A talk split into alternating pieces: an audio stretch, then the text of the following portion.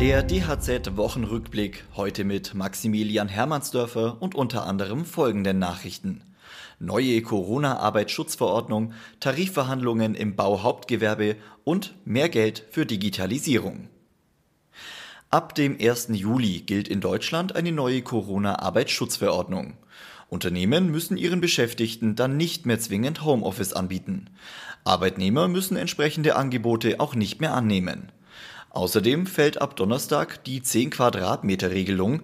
Das bedeutet, dass sich wieder mehrere Personen auf einer Fläche von 10 Quadratmetern aufhalten dürfen. Arbeitgeber müssen die Sicherheit der Mitarbeiter allerdings durch andere Maßnahmen wie Masken und Abstände sicherstellen. Auch die Testangebotspflicht bleibt bestehen. Unternehmen müssen ihren Beschäftigten mindestens zweimal pro Woche Schnell- oder Selbsttests anbieten.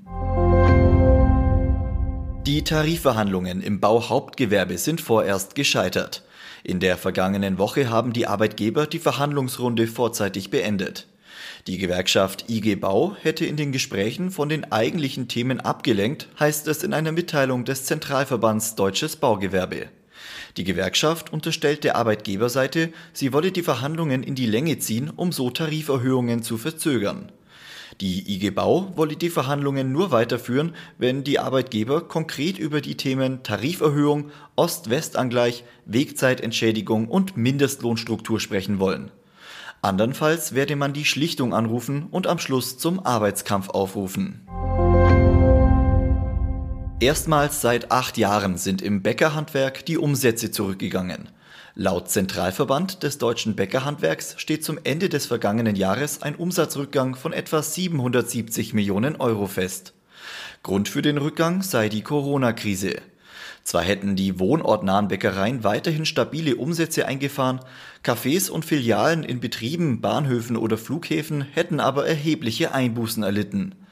Allerdings sei das Bäckerhandwerk dank der Wirtschaftshilfen mit einem blauen Auge davongekommen, so der Verband. Das Bundesministerium für Wirtschaft und Energie will kleine und mittlere Unternehmen noch besser bei der Digitalisierung unterstützen. Das Förderprogramm Digital Jetzt wird deshalb auf knapp 250 Millionen Euro aufgestockt. Mit dem Förderprogramm sollen KMU dazu angeregt werden, mehr Geld in digitale Technologien und die Qualifizierung der Beschäftigten zu investieren. Einen Förderzuschuss können laut Ministerium mittelständische Unternehmen mit 3 bis 499 Beschäftigten aus allen Branchen erhalten. Die Förderhöhe beträgt pro Unternehmen bis zu 50.000 Euro. Weitere Nachrichten für das Handwerk sowie praktische Tipps für Unternehmer finden Sie immer auf dhz.net oder in unserem kostenlosen Newsletter.